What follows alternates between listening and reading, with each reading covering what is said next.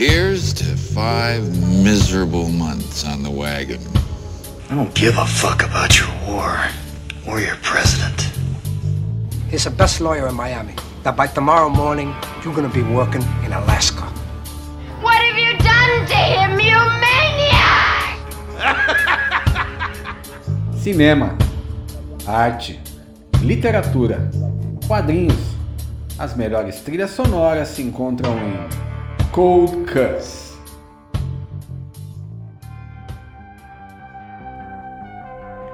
Salve, salve fãs da cultura pop! Chegamos ao último episódio da primeira temporada de Cold Cuts. Espero que vocês tenham curtido essa jornada, acho que foi divertido, né? A gente falou de muita coisa, de muito filme, de muito nome de cineasta, de compositor, de maestro, de escritor. E as coisas vão meio que se encaixando e formando um grande mosaico aí do que foi a cultura pop aí nas últimas cinco ou seis décadas e até além disso.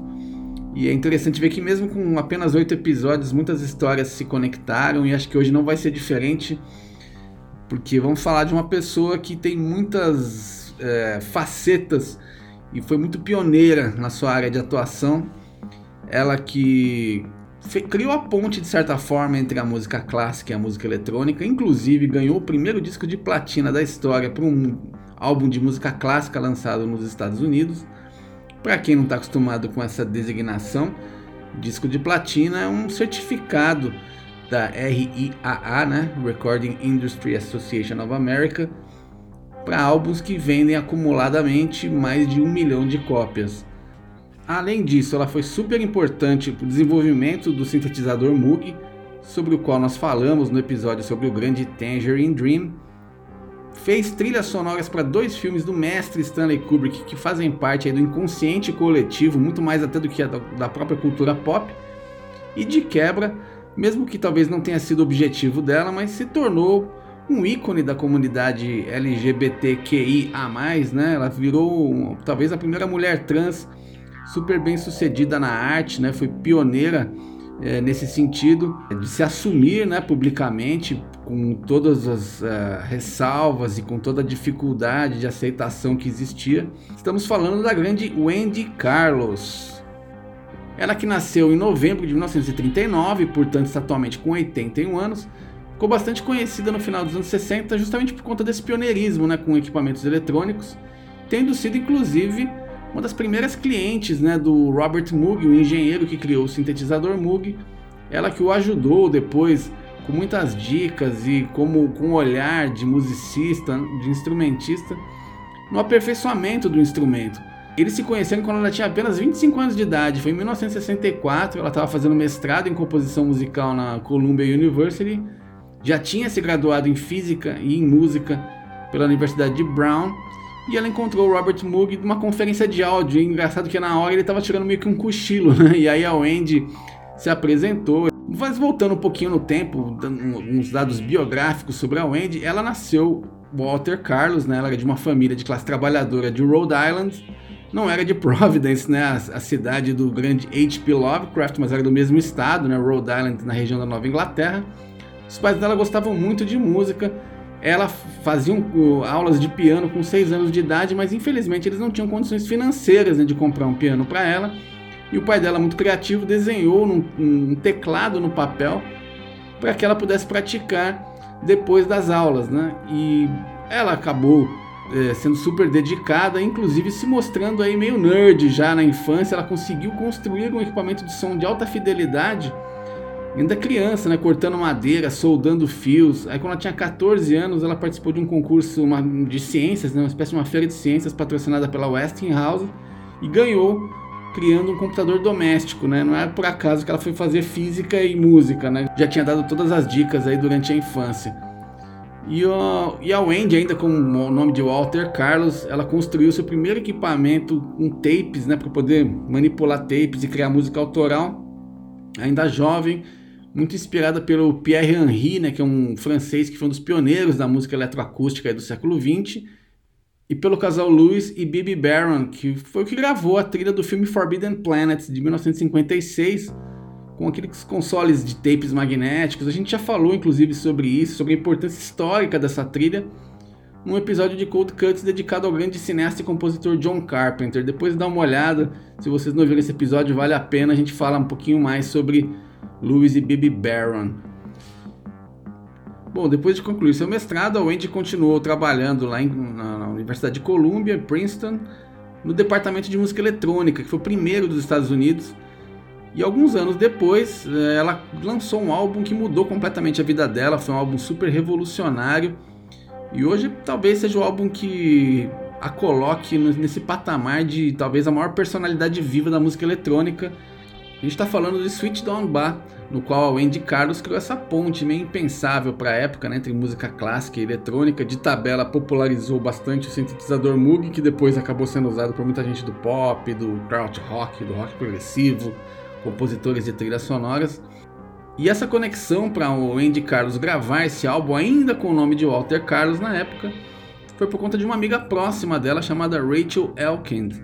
Ela que foi produtora depois da Wendy, parceira musical por 10 a 12 anos. Na época ela tinha aspirações de ser cantora de jazz, mudou para Nova York por conta disso, mas acabou trabalhando como secretária do chefe da Columbia Records, né, o Goddard Liberson. E na época ela ficou sabendo que a gravadora estava com uma campanha Bate Rock, né, que era talvez aí uma ideia de trazer a música do Johann Sebastian Bach, uma roupagem de rock, não, não, não, não tem informações dessa campanha. O fato é que isso passou pelo radar da Rachel Elkind e ela comentou com a galera lá da Columbia Records, provavelmente com o próprio Goddard Liberson, que ela conhecia uma pessoa, uma musicista, uma amiga dela, que tinha todo o contexto para poder criar o álbum dentro desse cenário que eles estavam imaginando, fazer essa conexão. E quando os executivos da Columbia ouviram os arranjos, né, as reinterpretações tão ambiciosas aí da, da Wendy Carlos para a obra do, do Johann Sebastian Bach, eles não ficaram com grandes expectativas de vendas, né? E aconteceu um negócio curioso, né? Eles ofereceram para ela um adiantamento baixo, em contrapartida uma grande participação de royalties. E o acordo foi super positivo para o Andy Carlos, porque o Sweet Don Bar acabou se tornando o primeiro álbum da história a ganhar um disco de platina na categoria de música clássica, nas paradas de música clássica. Inclusive, ele liderou as paradas de música clássica nos Estados Unidos por três anos consecutivos ganhou três Grammys né, de melhor álbum de música clássica, melhor performance instrumental e melhor engenharia de som.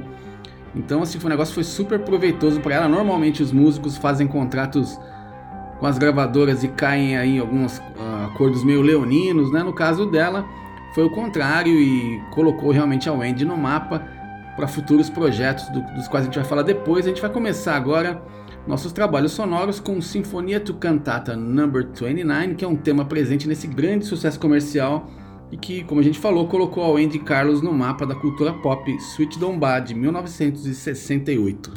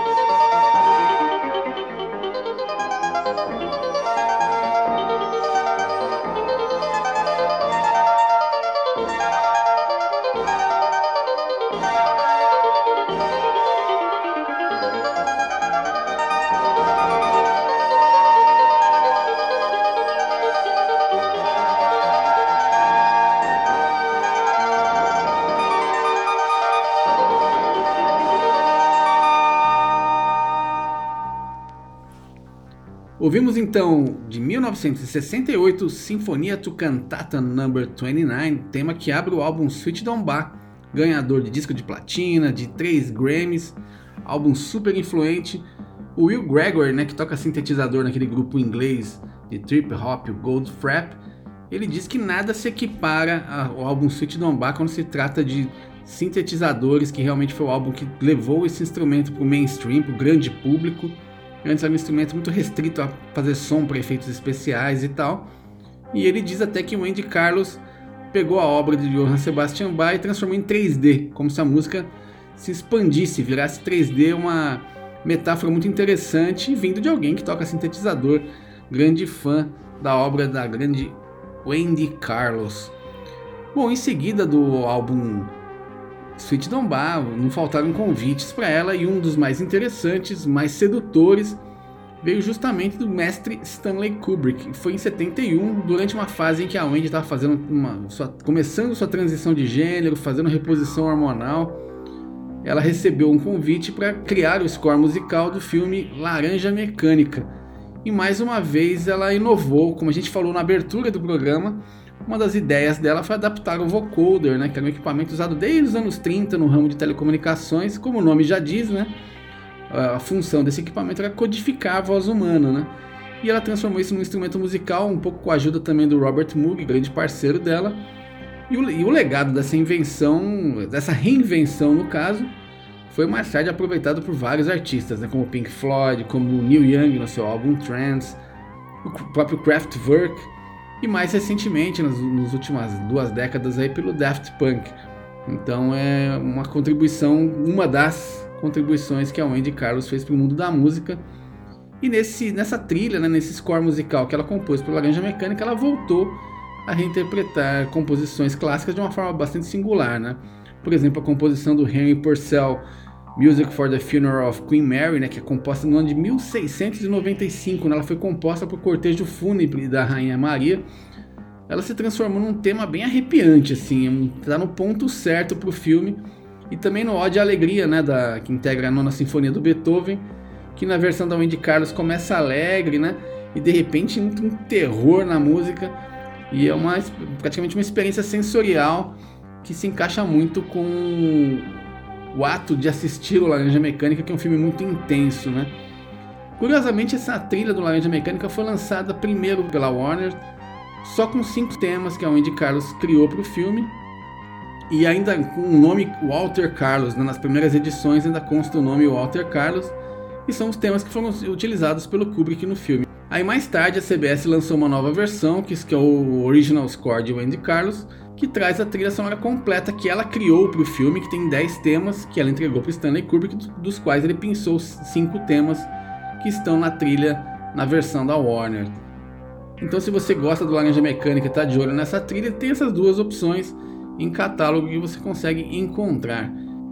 Então, sem mais delongas, vamos ouvir esse tema maravilhoso é, do filme Laranja Mecânica, do ano de 1971, composto originalmente é, para o cinema e que é responsável por criar muito dessa ambiência, né, desse clássico absoluto do cinema, que é baseado num livro do Anthony Burgess, que também assinou o roteiro do filme junto com Kubrick. Ele que disse que se ele soubesse a onda de violência urbana, de gangues juvenis que esse filme teria trazido e o próprio livro, ele nem teria escrito, né? Porque o filme meio que profetizou o aparecimento de gangues, né, urbanas, gangues de jovens, rebeldes sem causa aí é, que no livro é retratado pela história do Alex Delarge, né, que depois é usado todo pelo sistema com o infame tratamento Ludovico. Quem não viu esse filme, acabando o podcast, a primeira coisa que vocês têm que fazer é assistir Laranja Mecânica, filme maravilhoso que está em todo lugar na cultura popular. Você não consegue escapar de Laranja Mecânica.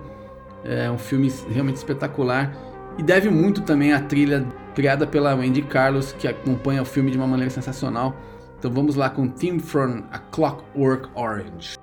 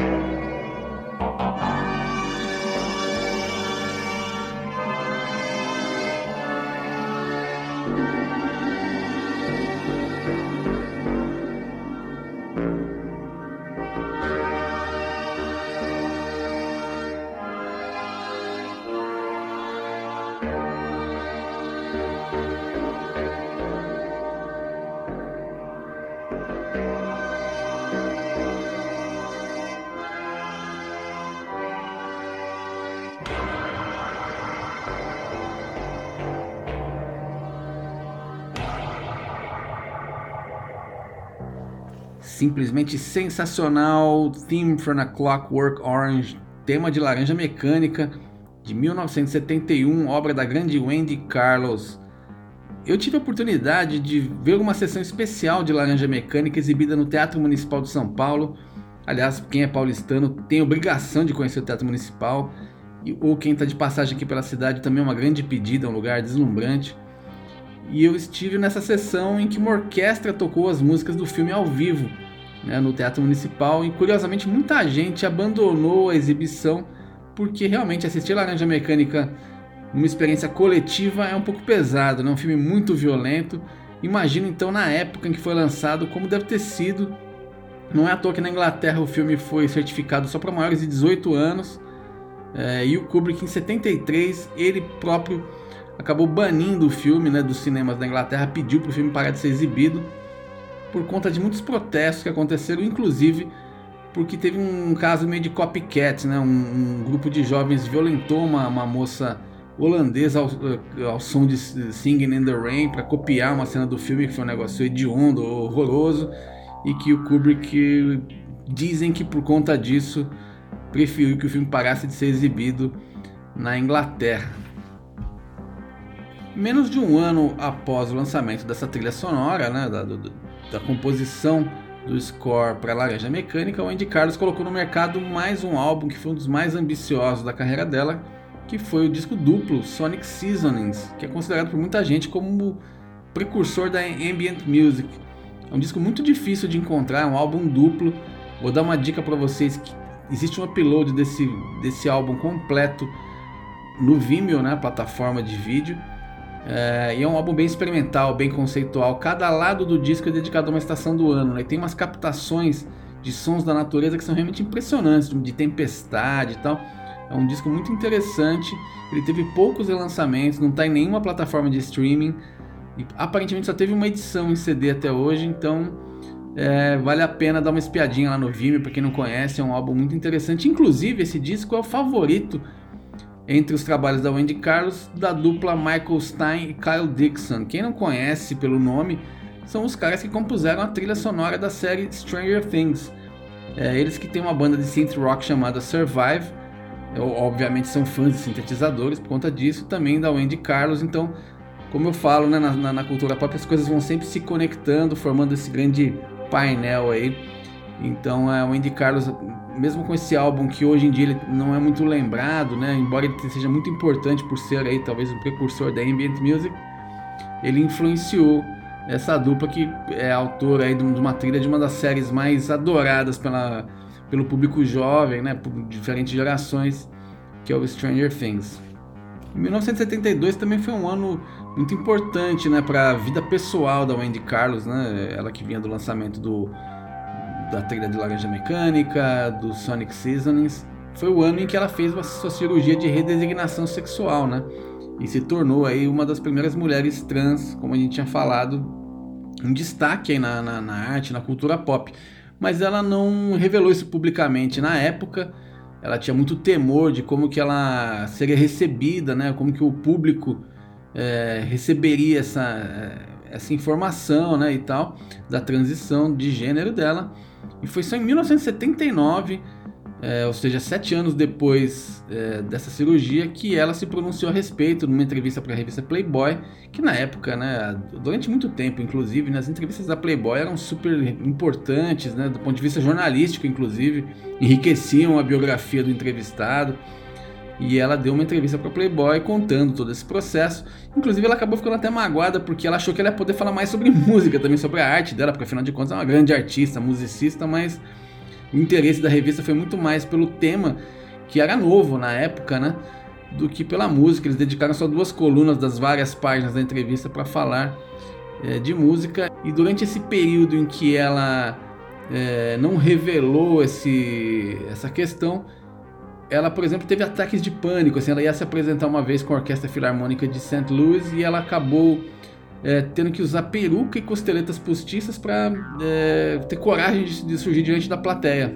Então é bem triste. Existe um vídeo até conhecido, né, que, que, que você consegue encontrar no YouTube, dela explicando o funcionamento do sintetizador Moog, foi gravado para a BBC, em que dá para ver a Wendy de, de, de, peruca, de costeleta. É triste. Algumas pessoas podem achar engraçado, outras podem achar bizarro, mas a leitura correta é que é triste, né? Uma pessoa que realmente estava tentando se encontrar e ser aceita e felizmente ela teve essa coragem, ela conseguiu. Dizem até que quando ela conheceu o Kubrick é, na ocasião do, do, da encomenda da, da, do score da trilha de Laranja Mecânica, ela estava também caracterizada dessa forma e, e até quando Steve Wonder visitou o estúdio da Wendy para conhecer os equipamentos que ela usava, ela não quis aparecer. E no final, mais velha, depois de todo esse processo, ela acha que ela perdeu muito tempo, né? E que o público, no final das contas, quando ela é, expôs a, a, questão da sua transição de gênero, o público nunca se preocupou, nunca, é, nunca, nunca deixou de consumir a música dela, né?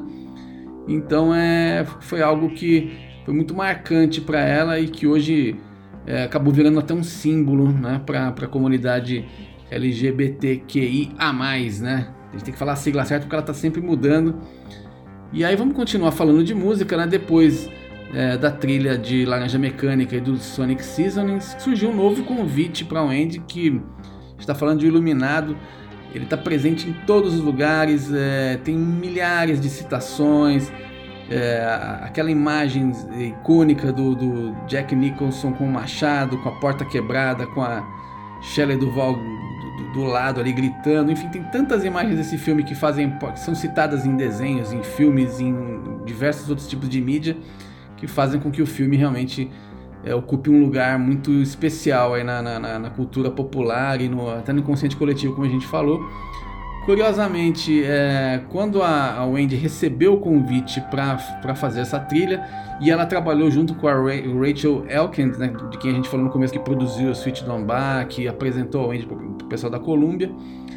Inclusive a, a, a Rachel Elkind é acreditada até como coautora dos temas usados no filme, né? Trabalhou muito proximamente da Wendy Carlos. A Rachel Elkind que continua viva, né? Tá com 82 anos, mora hoje em dia na França.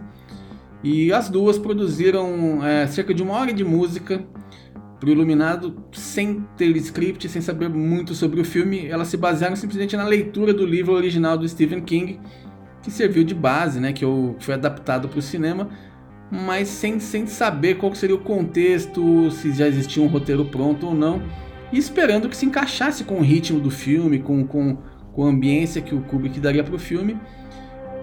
Depois que elas enviaram esse material, né, com essa uma hora de gravação, elas foram chamadas para ir para Inglaterra, onde o Kubrick morava, onde é, o Iluminado foi gravado, para ter uma reunião para falar a respeito da trilha. E o Kubrick disse para elas que infelizmente a trilha não estava casando exatamente com o filme, né? Que ele queria ele poderia aproveitar uma parte da composição para usar na, na, abertura do filme. Resultado: o Andy Carlos e o Rachel Elkin passaram os próximos meses recriando todo o score musical, compuseram 4 horas e meia de música, né? entre música concreta, música com sintetizadores, sendo que o Kubrick só precisava de uma hora e 45, que já é muito para o cinema, né? É muito tempo. E elas mesmo assim entregaram 4 horas e meia de música. Mas esse aí é só o começo da história, viu? A Wendy e a Rachel passaram maus bocados aí para conseguir se acertar e compor os temas que foram usados no filme. Tem muita história sobre isso, mas a gente vai falar daqui a pouco. E antes a gente vai tocar o Theme from the Shining, né? o tema de O Iluminado, é, que é justamente da abertura do filme, né? Quando Jack Nicholson e família, né? O Jack Torrance, o personagem, está dirigindo o seu Fusca naquela estrada sinuosa, indo para o Colorado, para o infame Overlook Hotel. É um tema sensacional, olha, esse dá realmente arrepios. A gente vai ouvir então o theme From the Shining de 1980 e daqui a pouco a gente volta e conta o restante dessa história de como foi a experiência para o Andy Carlos compor a trilha de O Iluminado. Vamos lá.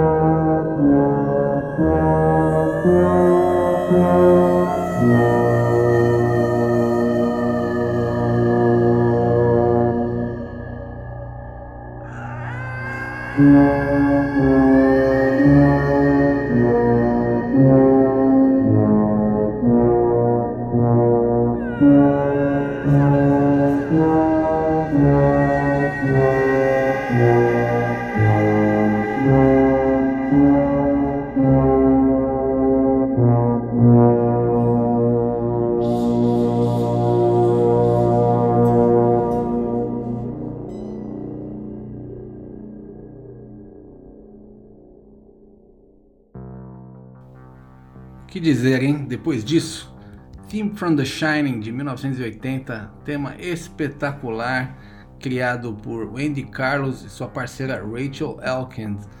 Olha, O Iluminado é um filme que eu já vi acho que em todas as mídias quase possíveis, né? Talvez não tenha visto na TV, mas VHS, DVD, vi no cinema acho que duas vezes, inclusive uma vez na Oca, numa exibição especial no Ibirapuera é um daqueles que com certeza absoluta eu levaria para uma ilha deserta. Eu tenho uma certa obsessão por esse filme. Nos primórdios da internet eu participava de um de um message board, né, de um fórum de fãs discutindo Iluminado. É, obviamente que tem pessoas que chegam num nível de maluquice, né, com teorias absurdas a respeito do filme. Inclusive existe um documentário a esse respeito, né? Se eu não me engano chama-se Room 237, uh, Labirinto de Kubrick, algo assim dá para vocês encontrarem no Stream ou em Popcorn Time da vida, com várias teorias malucas a respeito do filme, do que ele realmente significa. Mas obviamente que Kubrick, se ele estivesse entre nós, ele discordaria de tudo aquilo, porque ele quis fazer simplesmente um filme, como ele diz, para arrepiar os pelos na nuca, e ele com certeza conseguiu, mas é uma obra-prima. Li inclusive também o livro original em inglês do Stephen King, que é um ótimo livro.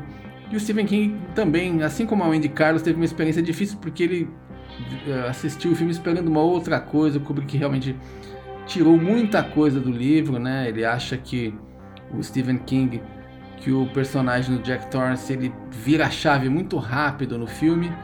E o, o, pretexto, alguns dos motivos por ele estar no hotel não são mostrados. O final do filme também é diferente do livro, mas enfim, acho que como uma obra para a posteridade. O filme, por incrível que pareça, supera o livro.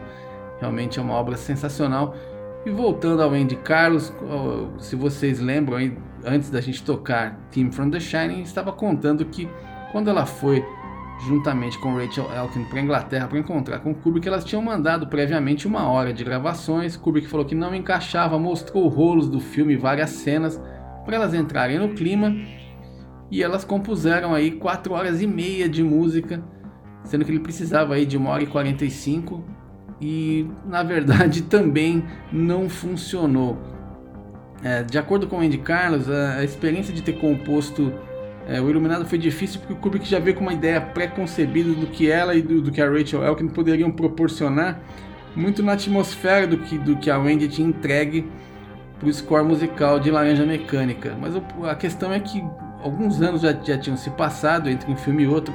Na verdade, a Wendy começou a compor a trilha de Iluminado em 78, né? O filme foi lançado em 80, então um intervalo aí de sete anos mais ou menos entre um filme e outro. É, e os experimentos sonoros que ela realizou nesse intervalo a levaram a outras soluções criativas, né? E o Kubrick tinha dificuldade, além de tudo, de explicar exatamente o que ele queria. De acordo com a Wendy, ele ele não conseguia deixar claro o que, que ele não gostava, o que, que ele precisava. Todo mundo que já trabalhou com criação de conteúdo, com, passou por processos criativos, acho que se coloca no lugar da, da, da, da Wendy, consegue é, ter uma empatia aí pelo que ela sentiu. E aí, um, em determinado momento, o Kubrick pediu alguma referência de alguma composição clássica, ele que era um grande fã de música clássica, que poderia servir de, de base, talvez porque ele está procurando alguma coisa um pouco mais laid back, né? uma coisa um pouco mais relaxada, um pouco mais tranquila e não algo tão dramático quanto as trilhas que a, a Wendy Carlos e a Rachel Elkin já haviam entregue. E elas indicaram Dias Irei, que é um famoso hino, né? um, um, um canto litúrgico aí do século XIII em latim, que é muito usado aí na, na, na liturgia católica, na missa católica para os mortos, né? É famosíssimo e o Kubrick ficou absolutamente é, obcecado por uma versão do compositor francês do século XVIII, né, Hector Berlioz, para Dias Irei. E aí elas uh, foram convidadas, né, a Wendy e a Rachel, para montar uma pequena orquestra em Londres, dentro do que a verba para o filme permitia, e gravar algumas suítes inspiradas em Dias Irei. Mas o problema é que assim, a própria Wendy afirma que o, o Kubrick ficou tão é, maluco com essa versão do Berlioz qualquer improvisação que elas fizessem em cima é, da, da, da, versão que ele tinha gostado, ele já torcia o nariz. Então eles gravaram mais de uma hora com a orquestra, levaram as gravações de volta para Nova York, adicionaram sintetizadores e nada. No fim, elas tentaram ser o mais fiéis possíveis na, na, na releitura dessa versão do Hector Berlioz.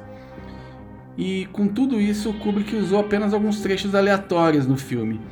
Então, assim, para Wendy foi uma experiência difícil, porque ela fala que foram dois anos trabalhando por boa fé no projeto, gravando e regravando. Entregaram quase sete horas de música, se você juntar todos esses momentos. E de tudo isso, só duas músicas, só duas composições foram usadas no filme. Tudo bem que a abertura é super marcante que a gente acabou de tocar, é muito associada ao filme, né? não tem como você ouvir isso, não lembrar de Iluminado, aquela cena de abertura. Mas ela acha que foi muito pouco, né, pelo tempo de, despendido nesse projeto, e foi algo que a deixou bem chateada.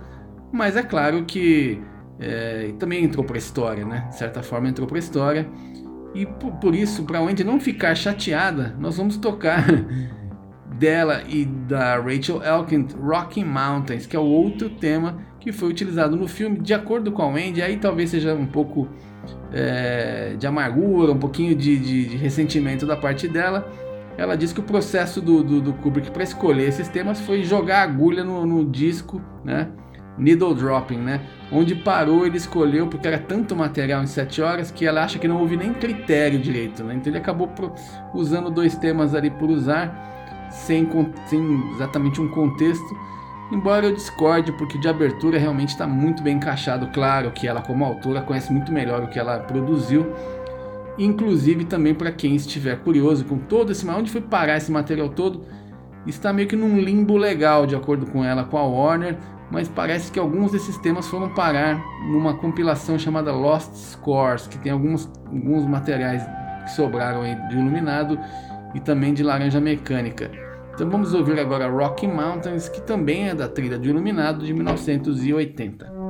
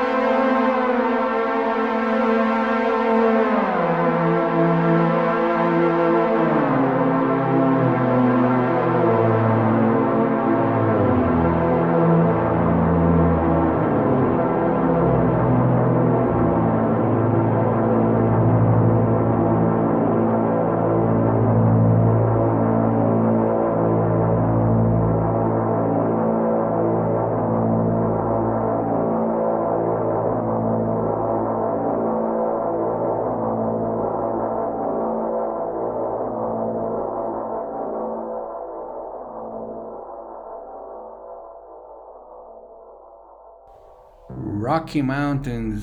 Tudo que o Andy Carlos grava é legal, como essa outra canção, outro tema, né, usado na trilha original do filme O Iluminado. Foram só dois, né? O Andy trabalhou muito, mas foram só dois. Mas excelentes é, composições.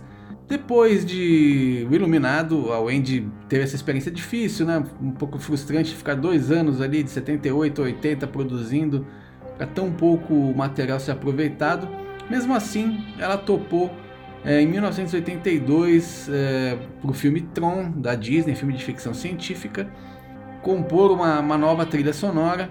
Ela falou que ela nunca sofreu tantas pressões por conta de prazo quanto no lançamento da Disney, dá para imaginar, né? É, não é difícil imaginar. Mesmo assim, ela conseguiu ser super meticulosa, super organizada e foi muito elogiada por isso, inclusive, pela, pelos produtores. E ela diz que ela se orgulha de não ter recorrido a nenhuma fórmula pré-estabelecida e foi super profissional. Ela tentou realmente trabalhar dentro do pipeline ali, da, da, das possibilidades que ela tinha de prazo e cumpriu o combinado e se sentiu bem assim por pensar, eu consigo realmente compor sob encomenda, né? Não me falta inspiração, eu consigo trabalhar com prazos, né? Embora, né, como artista, ela fala que ela não se sente muito dona desse, da música quando ela está nesse cenário, né? Ela se sente mais como uma intermediária de um processo, né? Um processo muito complexo em que ela está no meio e ela compõe aquilo sob encomenda, meio que tentando colocar as coisas em ordem, né? De uma forma coerente e que seja inteligível no final das contas, né? É, ela também andou fazendo música com Weird Al Yankovic. Quem não lembra do Weird Al Yankovic, músico e comediante, né, que fez várias sátiras aí, vários clipes engraçados sobre o Michael Jackson e outros mais. Ela fez com ele é, uma versão da peça Pedro e o Lobo. Ela também gravou uma nova versão do Sweet Dombar chamada Sweet Dombar 2000 isso além de um outro álbum de ambient music chamado Digital Landscapes. Hoje em dia a Wendy está muito reclusa, ela praticamente não dá mais entrevistas, ela se comunica muito pouco. Inclusive ela ficou 11 anos em absoluto silêncio, até que ela postou em agosto do ano passado, né, agosto de 2020, um texto no site dela avisando que ela não autorizou uma biografia que foi lançada sobre a vida dela, é, escrita pela Amanda Sewell, que é uma musicologista, PhD pela Jacobs School of Music, que é uma instituição super prestigiada. Embora seja a única biografia lançada até hoje sobre o Wendy Carlos, mas a própria Wendy foi a última vez que ela se comunicou aí, que ela saiu da toca, né, que foi em agosto do ano passado, para dizer que é, essa biografia é por obra de ficção, porque ela não foi procurada para dar entrevista, nenhuma pessoa que ela conhece do círculo dela também foi procurada, embora a Amanda Sewell fala que diga, né, que a própria Wendy não quis dar entrevista, né? nunca respondeu é, os contatos que ela fez, então ela acabou fazendo uma pesquisa por conta própria, super é, criteriosa, né? E, respeitosa, mas a Wendy não gostou muito não. Hoje em dia a Wendy tem se dedicado muito a um dos hobbies dela, que é a astronomia, né? Inclusive ela é fotógrafa, né? ela já faz muitas fotos de eclipse, né? Uma curtição dela, já teve alguns trabalhos publicados pela NASA, inclusive. Ela que vive com um monte de gato lá, ela adora gatos. Eh, vira e mexe, você acha fotos da Wendy Carlos lá com seus sintetizadores e um gatinho no ombro e tudo mais. Aparentemente está muito bem. E é nossa homenageada aí para finalizar essa temporada de Cold Cuts, que espero que vocês tenham curtido. Mandem ideias para a próxima temporada. Vejam aí na descrição do programa o nosso e-mail, nosso contato no Instagram. E a gente vai terminar então essa temporada tocando Tron Scherzo, que é um, um dos temas originais da trilha sonora do filme Tron de 1982. E a gente se vê na próxima temporada de Cold Cuts.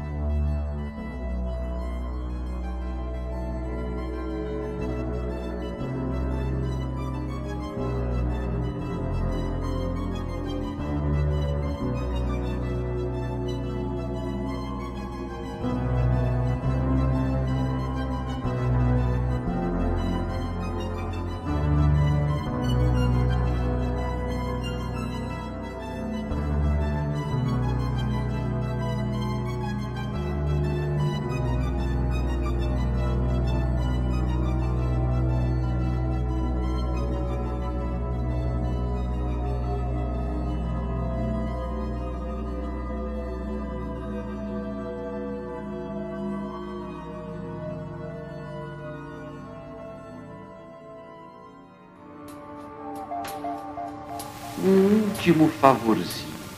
Se teu filho for o inferno, dá meu endereço ao diabo. Você ouviu Cold Cuts.